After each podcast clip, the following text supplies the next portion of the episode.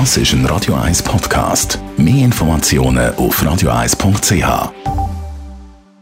Espresso, Latte Macchiato oder lieber ein Cappuccino? Es ist Zeit für die Radio 1 Kaffeepause mit der Serafina Loginbühl. Präsentiert von der Kaffeezentrale. Kaffee für Gourmets. www.kaffeezentrale.ch Viele trinken Kaffee, gerade wegen Koffein. Am Abend, wenn man aber äh, schlafen geht und vielleicht trotzdem Lust hat auf einen Kaffee, kann man ja eigentlich zu einem koffeinfreien Kaffee greifen.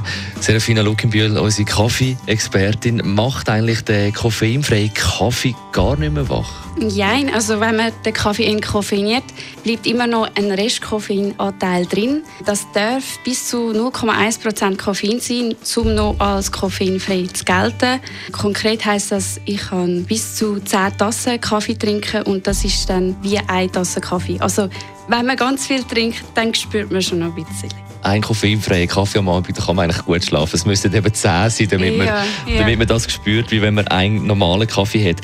Schmeckt koffeinfreier Kaffee? Also beim Prozess, also wenn man den Kaffee entkoffeiniert, gehen viel Aroma und Geschmacksstoff natürlich verloren. Also es wird nicht nur das Koffein entfernt, sondern auch eben die Geschmacksstoffe. Im Allgemeinen kann man sagen, dass entkoffeinierter Kaffee bisschen säuerlich schmeckt muss man halt damit leben. Es ist ein Kompromiss. Wie kann man sich das vorstellen?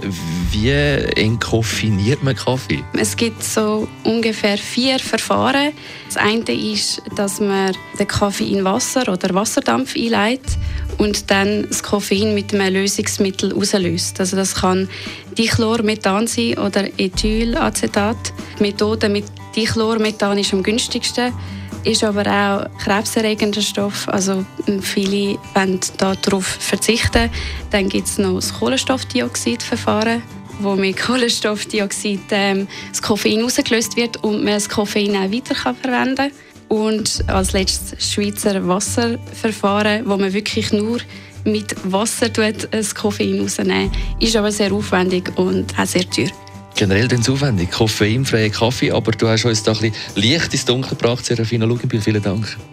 Die Radio 1 Kaffeepause, jeden Mittwoch nach der halben Zehn, ist präsentiert worden von der Kaffeezentrale. Kaffee für Gourmets. www.kaffeezentrale.ch Never mind the stars in the sky, never mind the wind and the why.